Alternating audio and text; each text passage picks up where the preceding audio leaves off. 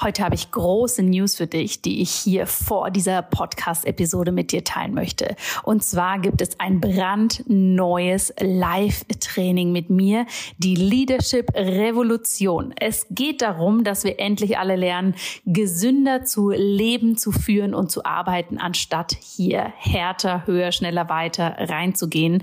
Und genau dafür habe ich dieses Leadership Training für dich konzipiert.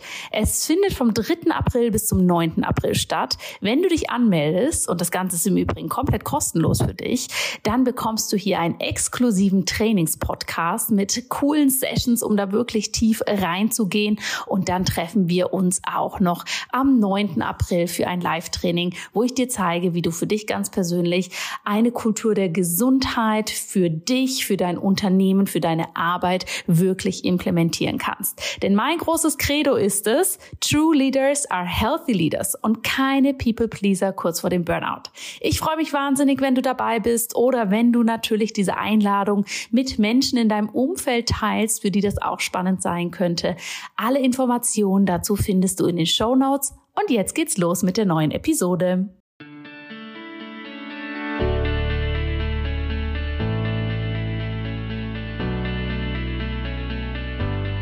Hallo und herzlich willkommen bei Einfach Gesund Leben, deinem Podcast mit dem besten Mix aus ganzheitlicher Medizin, Ayurveda, Ernährung und Yoga. Ich freue mich so riesig, dass du heute wieder hier bist. Mein Name ist Dr. Jana Scharfenberg und heute habe ich einen wunderbaren Interviewgast für dich, der zu einem Thema spricht, zu dem ich immer und immer wieder Interviewanfragen bekomme und deshalb freue ich mich umso mehr, dass sie die Zeit gefunden hat, ihr enormes Wissen mit uns hier zu teilen. Mein Interviewgast ist Dr. Claudia Nichtel. Sie ist Ernährungswissenschaftlerin, TCM-Expertin, Autorin von immens vielen Kochbüchern, was mich jedes Mal wieder unglaublich ähm, beeindruckt. Und sie hilft ihren Kundinnen und Kunden durch Coachings, durch verschiedene Ernährungsprogramme wieder voll in ihre Gesundheit zu kommen, einfach gesund essen und wieder mehr Lebensenergie zu haben. Claudia und ich kennen uns schon eine ganze Weile. Wir teilen unsere Passion für ganzheitliche Medizin. Sie mehr mit der traditionellen chinesischen Medizin, ich mehr mit dem Ayurveda. Und wir haben hier immer einen unglaublich tollen Austausch, wenn es darum geht, wie wir unseren Kundinnen und Kunden die Gesundheit vermitteln können. Im heutigen Interview sprechen wir über das wichtige Thema Schilddrüse. Du wirst erfahren, wie die Schilddrüse funktioniert, was der Stress mit der Schilddrüse zu tun hat, was eine Über- oder Unterfunktion ist und wie du durch die traditionell chinesische Medizin und vor allem durch die Ernährung deine Schilddrüse stärken kannst. Ich wünsche dir ganz, ganz viel Freude mit diesem Interview. Ich freue mich riesig, heute eine wunderbare Expertin hier begrüßen zu dürfen. Und das Schöne für mich ist, dass ich sie heute sogar live hier sehe, denn wir werden die nächsten Tage zusammen mit unserem gemeinsamen Coach verbringen. Und das ist die liebe Claudia. Herzlich willkommen, liebe Claudia. Wie schön, dass du heute hier bist. Danke für die Einladung, Jana. Ich freue mich auch sehr, dass wir heute gemeinsam hier sitzen. Ja, ich habe dich ja schon im Vorspann ein wenig angekündigt, was du machst, aber kannst du dich selber noch mal vorstellen, wer bist du und was machst du? Also, ich bin ausgebildete Ernährungswissenschaftlerin, aber es ist jetzt schon fast 20 Jahre her, dass ich mich auf die traditionell chinesische Medizin gestürzt habe, weil mir dieser ganzheitliche Blick aufs Essen, auf den Körper und auf den Menschen sehr, sehr wichtig ist. Und ja, das mache ich seit fast 20 Jahren als Ernährungsberaterin. Ich habe auch schon 17 Kochbücher geschrieben. Wow. ja, und ich unterrichte sehr gerne und mache alles rund ums Thema Ernährung und einfach Essen ist so seit einem Jahr so mein Schlagwort, weil ich finde, Essen ist für viele kompliziert geworden mhm. und dabei geht es um einige wenige Dinge und wenn man die beachtet, kann man sich täglich sehr viel Gutes tun. Ja, ganz toll. Und jetzt hast du gesagt, du bist in der Ernährung zu Hause und hast dich aber sehr auf die traditionell chinesische Medizin quasi spezialisiert. Ja. Wie ist es denn dazu gekommen, dass du in deiner Ausbildung oder in deinem Weg dann gemerkt hast, oh, das reizt mich ganz besonders? Äh, das ist sehr, sehr spannend bei mir. Ich habe meine Diplomarbeit und dann meine Doktorarbeit in Mexiko geschrieben. Und ich war so die typisch obergescheite Studentin, die halt gedacht hat, ja, jetzt gehst halt da zu den mexikanischen Frauen und sagst ihnen, wie sie vernünftig ihre Kinder ernähren sollen. Und ich habe eine Studie gemacht zum Ernährungszustand von Kindern. Das heißt, ich habe Kinder auch abgewogen, wie sie sich entwickeln. Und irgendwann äh, hat es Ratsch in meinem Rücken gemacht und ich hatte einen Bandscheibenvorfall. Und ich hatte aber in der, der monatelangen Arbeit mit den Frauen, Mayas waren das, immer schon die Erfahrung, wenn ich gesagt habe, ah, ihr habt ja Orangen, Zitronen, Grapefruit, Bananen im Garten, das hat ja viel Vitamin C, haben die immer gesagt, nein, meinem Kind ist ja kalt, wenn es eine Erkältung hat und da dürfen sie das nicht essen. Oder Bananen dürfen sie irgendwie erst essen, wenn sie so vier, fünf Jahre alt sind, weil der das ist für den Bauch zu kalt.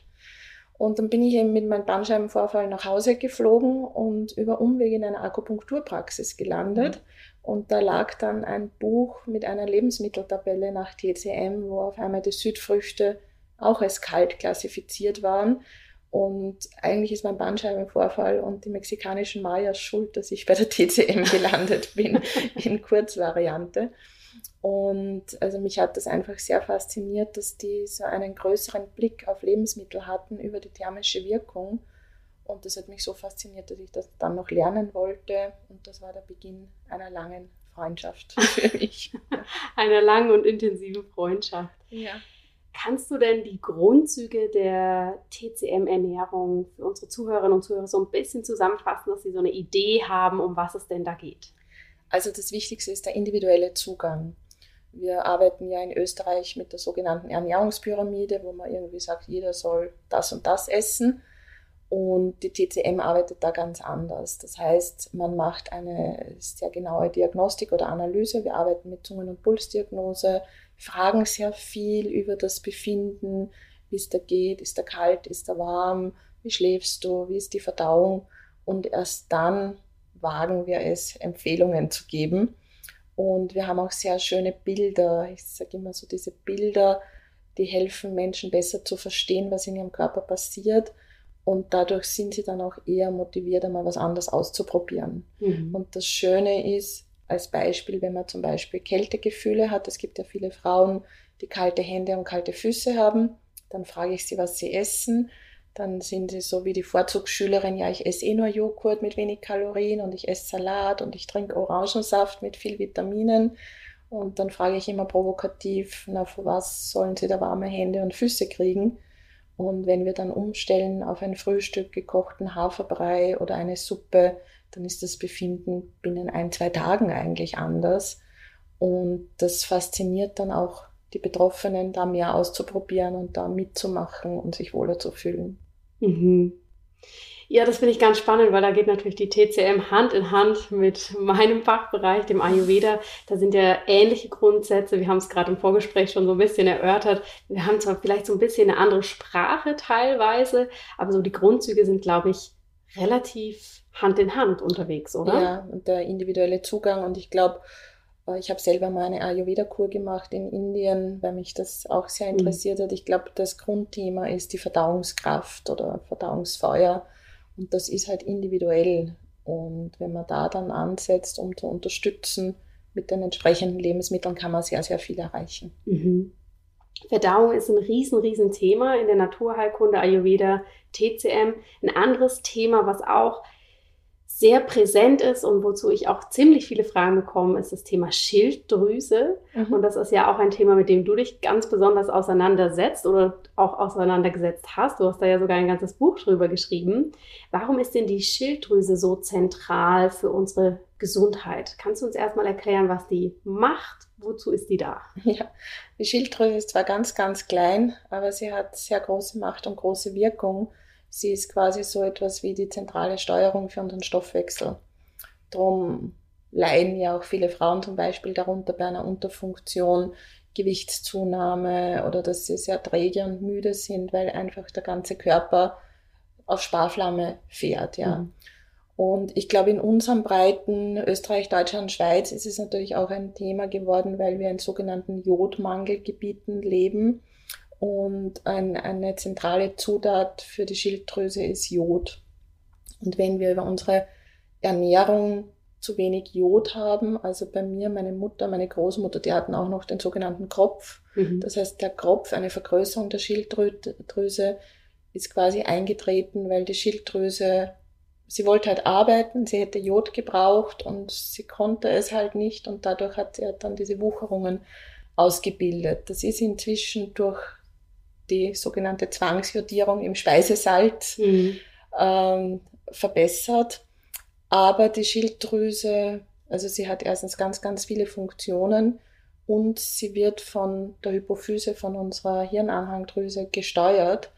Und über die Hypophyse werden auch ganz viele andere Dinge gesteuert, zum Beispiel die Stresshormone. Mhm. Und wir haben heutzutage viel zu viel Stress. Und wenn die Hypophyse da ziemlich aus dem Ruder läuft mit den Stresshormonen, dann hat das auch auf die Bildung der Schilddrüsenhormone einen Einfluss. Und gleichzeitig, wir haben schon über Verdauung und Darm gesprochen. Wir sind heute damit konfrontiert, dass viele im Darm schon eine Riesenbaustelle haben. Von Zusatzstoffen, Farbstoffen, Konservierungsstoffen, zu viel Zucker, zu einseitiger Ernährung. Und dadurch ist auch die Resorptionsfähigkeit im Darm gestört. Und viele Nährstoffe werden entweder gar nicht mehr gegessen, weil man sich einseitig ernährt, oder sie werden gegessen, aber sie kommen nicht mehr dort an, mhm. wo sie der Körper brauchen würde. Und das sind zwei zentrale Achsen, die da schon einmal einen ziemlichen Wirbel machen bei der Schilddrüse. Und äh, das Spannende ist ja, dass Frauen viel mehr von Schilddrüsenerkrankungen betroffen sind als mhm. Männer. Das ist dann noch vielleicht die dritte Achse, die da einen Einfluss hat. Das sind die Sexualhormone. Die werden auch von der Hypophyse gebildet. Und wir Frauen sind einfach hormonell komplexer als ein Mann. Wir haben Schwangerschaften, wir haben monatlich unsere Periode, und also diese drei Dinge und der Hauptauslöser ist aus meiner Erfahrung, das merke ich auch in der Anamnese, dass halt schon der Stress und das moderne Leben und keine Zeit zum Kochen, also keine gescheite Nahrung, die resorbiert mhm. wird, die dem Körper als Baustoff zur Verfügung steht und dann dieses Chaos, das durch die Stresshormone entsteht, das ist eine ziemliche Herausforderung für einen Körper. Mhm. Ja, und ich finde das so spannend, wenn ich das nochmal zusammenfassen darf, eben die Schilddrüse als zentrales Organ für den Stoffwechsel. Wenn sie nicht gut funktioniert, ist der Stoffwechsel runtergefahren. Wenn sie übermäßig funktioniert, ist alles viel zu schnell. Mhm. Und natürlich diese Faktoren, von denen sie abhängig ist, Stress, Stresshormone, die Sexualhormone und die Verdauung. Und das Spannende ist ja, das sind ja alles Faktoren, die so zentral in unserem Leben sind und die sich gegenseitig so empfindlich beeinträchtigen. Mhm. Ja, und wenn man das mal gegenüberstellt zu dem, dass wir alle furchtbar gestresst durch unser Leben laufen, ist das ja eigentlich ein riesiger Widerspruch, ja, was wir da mhm. machen, dass Stress so gesellschaftsfähig ist. Ja. Aber wir das auf der anderen Seite mit den elementaren Dingen unserer Gesundheit gar nicht zusammenbringen wollen, vielleicht. Genau.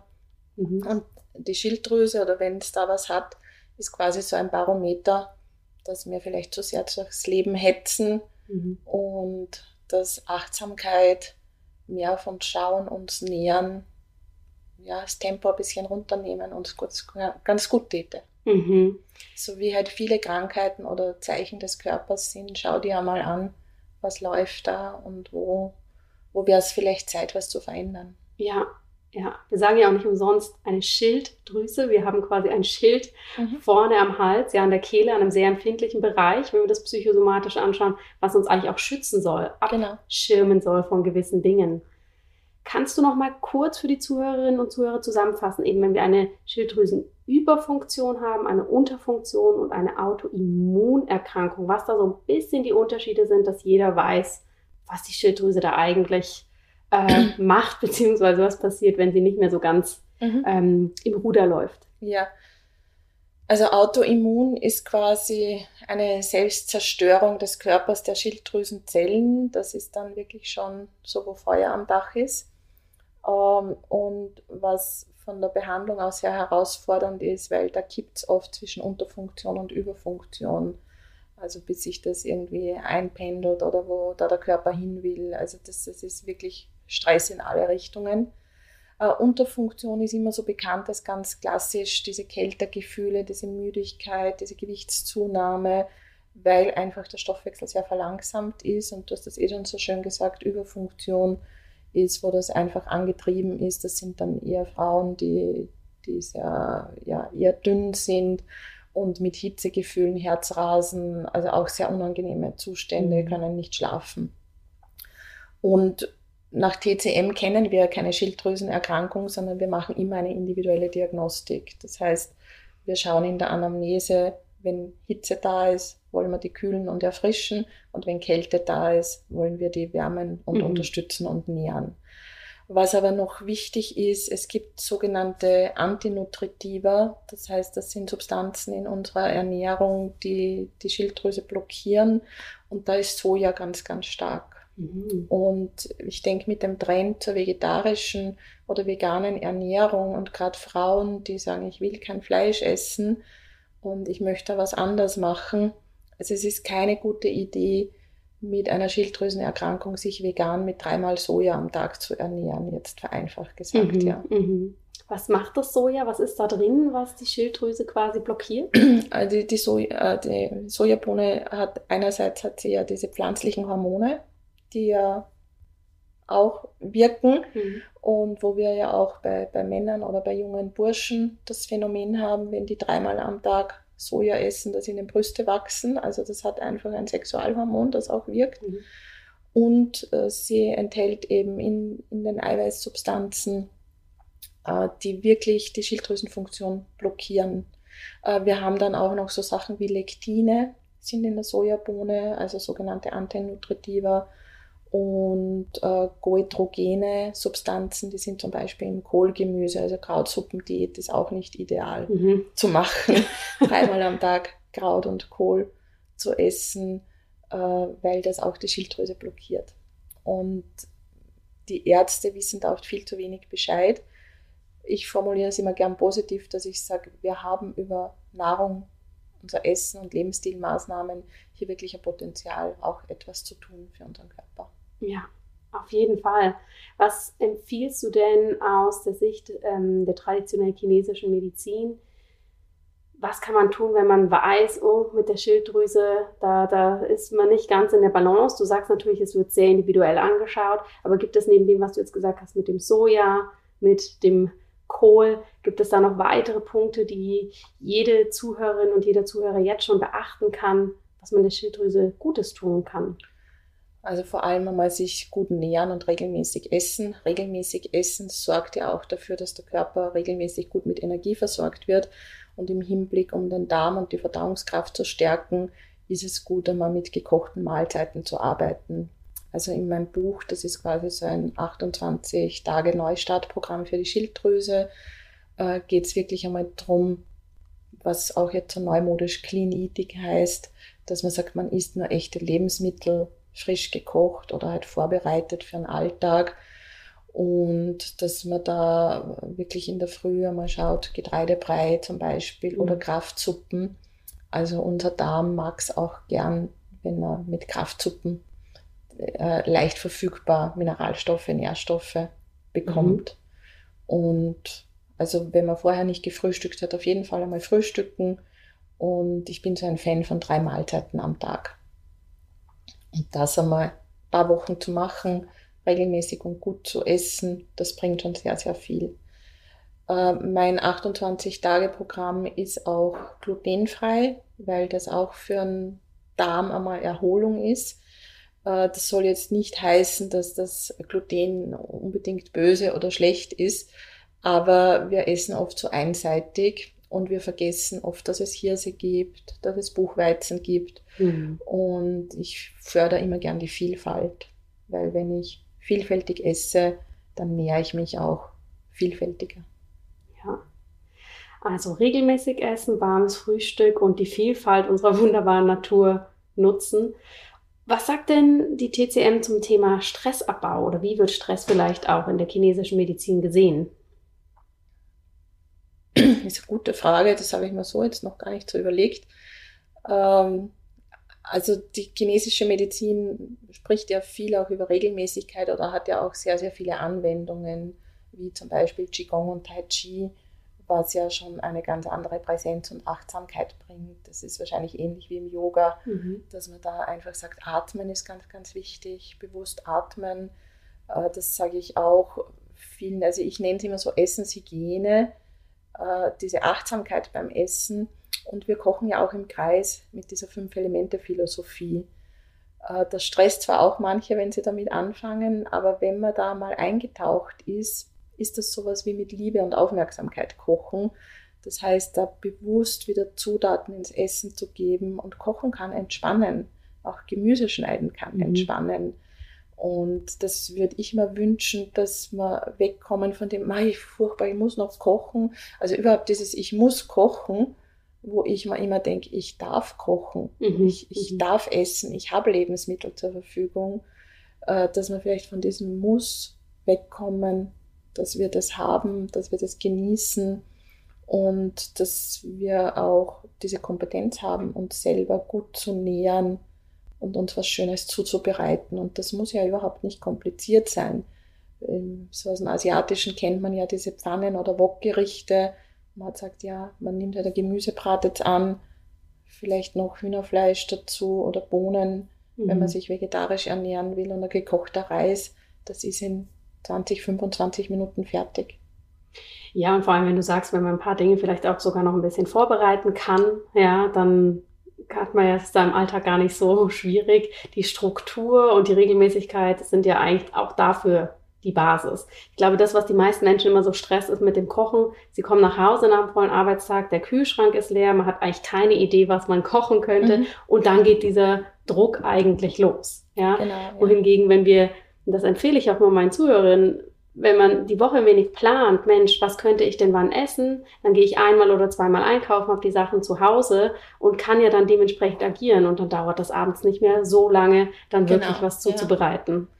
Also ich sage da auch gerne am Sonntag oder am Wochenende einen großen Topf Gemüse zuzubereiten als Suppe. Und wenn man da so eine Gemüsesuppe hat und dann kommst du am Montag heim und dann gibst du vielleicht Linsen oder Bohnen hinein. Man kann es dann mit Kokosmilch und Curry bisschen indisch abschmecken, wenn man mm. mag. Am nächsten Tag nimmt man die gleiche Suppe, gibt sich vielleicht ein Fischfilet hinein und frische Kräuter und Zitrone. Dann hat man ein mediterranes Gericht und am Mittwoch püriert man sich die Suppe vielleicht mit einer Handvoll Mandeln und hat eine cremige Suppe. Mhm. Also so, so hat man dann mit etwas bausteinartig vorgekochten, mit ein paar Ideen dazu, relativ schnell ein gutes Essen.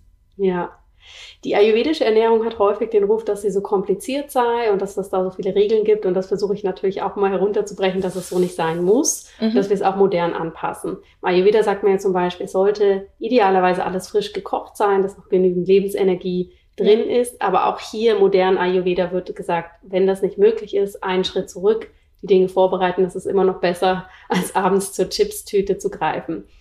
Du hast jetzt auch gesagt, man kann das vorbereiten. Wie sieht mhm. die TCM das mit der Energie in den Lebensmitteln? Ist das okay, wenn man das nochmal aufwärmt oder was ist da so äh, die Empfehlung? Äh, ja, also ich versuche es auch sehr modern umzusetzen. Ich lebe in einer Großstadt in Wien und ich denke, man muss da auch ein bisschen die kulturellen Unterschiede sehen. Wenn du in, so wie in Indien wo lebst oder ich habe das auch in Mexiko gesehen, die sind kulturell einfach auch anders. Da, da gehst in der Früh in dein Lebensmittelgeschäft zwei Häuser weiter und kaufst da die Zutaten fürs Frühstück und zum Mittag gehst wieder und kochst es frisch. Wir leben heute anders. Mhm. Und die Lebensenergie ist für mich auf jeden Fall da. Also da bin ich auch klassisch Österreicherin, dass ich sage, das Gulasch schmeckt nach dem vierten Mal aufwärmen am besten. Ja. Äh, und es gibt einfach Speisen, die sind nicht mehr so gut, wenn du es oft aufwärmst, aber bei Suppen sehe ich da überhaupt kein Thema. TCM ist eher, ich habe Kolleginnen, die da ganz äh, genau sind mit Tiefkühlen, äh, was ich immer ein bisschen schade finde, weil ich, ich habe auch Kunden, die haben einen Garten und die frieren halt dann einmal mhm irgendwas ein und da bin ich zu sehr Naturwissenschaftlerin und ich sage dann immer ketzerisch, äh, wenn aus gefrorenen Eizellen und Spermababys auf die Welt kommen und Qi haben, dann werden, wird der Tiefkühlblattspinat nicht so schlimm sein, wenn ja. man den verwendet.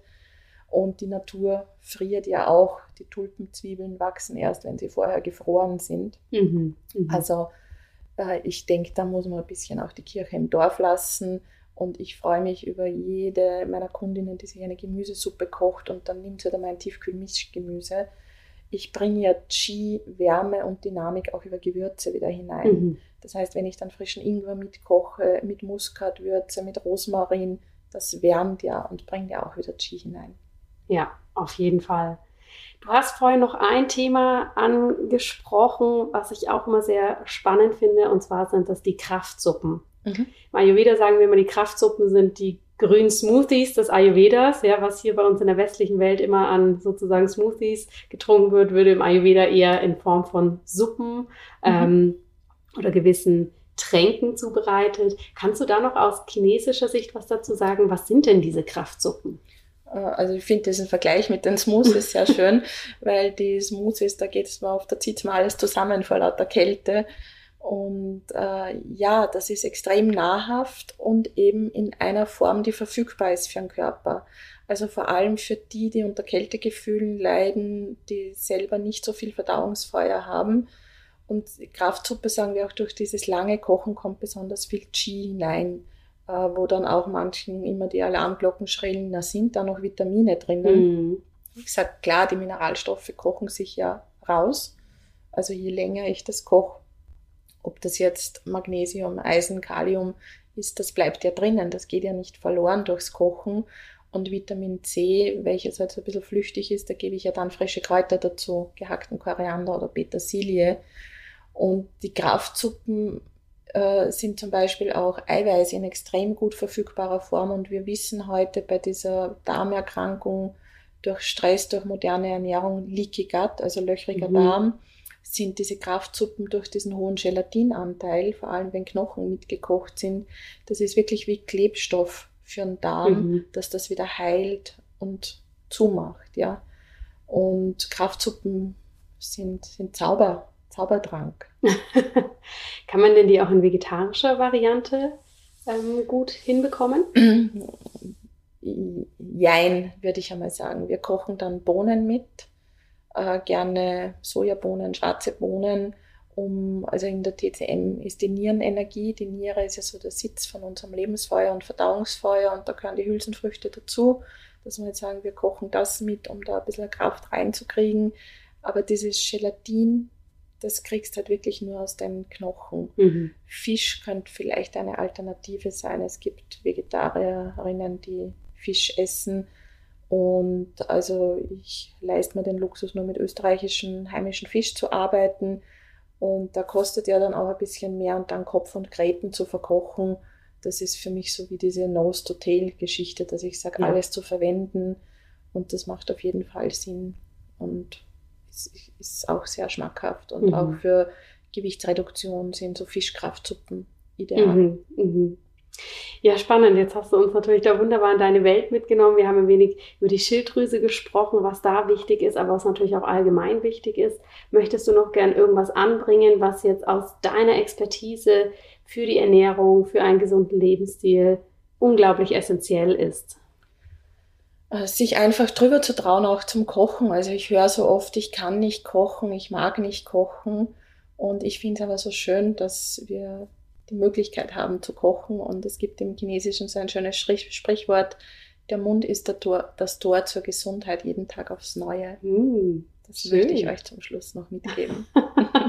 wow, vielen Dank für dieses tolle Abschlusswort. Und bevor wir jetzt dann wirklich gleich unser Gespräch beenden, noch eine Frage an dich als Person. Das ist ja Wahnsinn, dass du schon 17 Kochbücher geschrieben hast. Ich bin jedes Mal total baff, wenn ich das irgendwo höre oder mir ein Buch von dir sozusagen ähm, unter die Nase kommt. Was ist deine Motivation dahinter, das auch wirklich in Buchform zu veröffentlichen und die Menschen so zu unterstützen? Also meine Grundmotivation war, dass die, die fünf Elemente oder TCM-Kochbücher, die waren mal irgendwie zu kompliziert und mit zu viel exotischen Zutaten.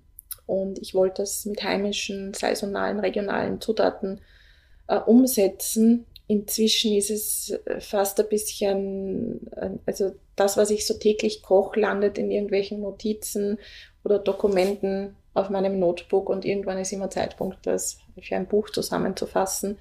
Ich glaube, was ich gut kann, ist einfache, schnelle Rezepte zu machen mhm. und das gebe ich einfach gerne weiter. Und es ist schön zu sehen, wenn es jemand unterstützt, die Scheu vom Kochen abzulegen. Und lang war es mir peinlich. Inzwischen ist es vielleicht mein Markenzeichen. Ich habe selber nie kochen gelernt und habe jetzt schon 17 Kochbücher geschrieben. Mhm. Und vielleicht kann das auch die Hörer und Hörerinnen ermutigen. Äh, jeder kann kochen Ja. Just do it. Ja. Trau dich drüber, ja.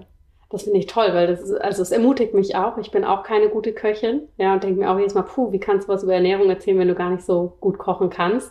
Aber wenn ich simple Rezepte zur Verfügung habe, dann funktioniert das. Genau, es geht um die Freude ja. am Tun und was ist eine gute Köchin oder eine, wer bewertet das, ja? Mhm. Es, mhm. es steht ein Essen am Tisch, das uns nährt und satt macht. Ja. Ob gut oder schlecht, da gibt es für mich kein gut oder schlecht. Ja, Liebe Claudia, vielen, vielen herzlichen Dank für all die Inputs, die du gegeben hast. Liebe Zuhörerinnen und Zuhörer, in den Show Notes findet ihr die Links zu der ganzen Bibliothek, die Claudia mittlerweile schon gefüllt hat, vor allem auch zu ihrem Buch TCM-Ernährung und Schilddrüse oder wie ist der genaue Titel? Gesunde Schilddrüse durch die richtige Ernährung. Wunderbar.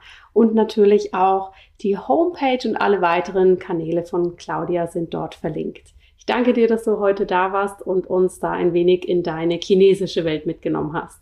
Gerne. Und wenn ich einen Podcast habe, kommst du zu mir. danke jetzt schon mal für die Einladung. Sehr gerne.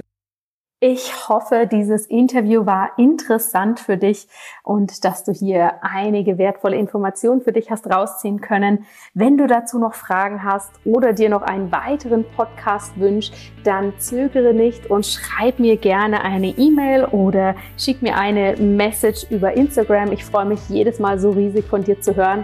Und jetzt wünsche ich dir erstmal noch einen ganz wunderbaren Tag und bis bald.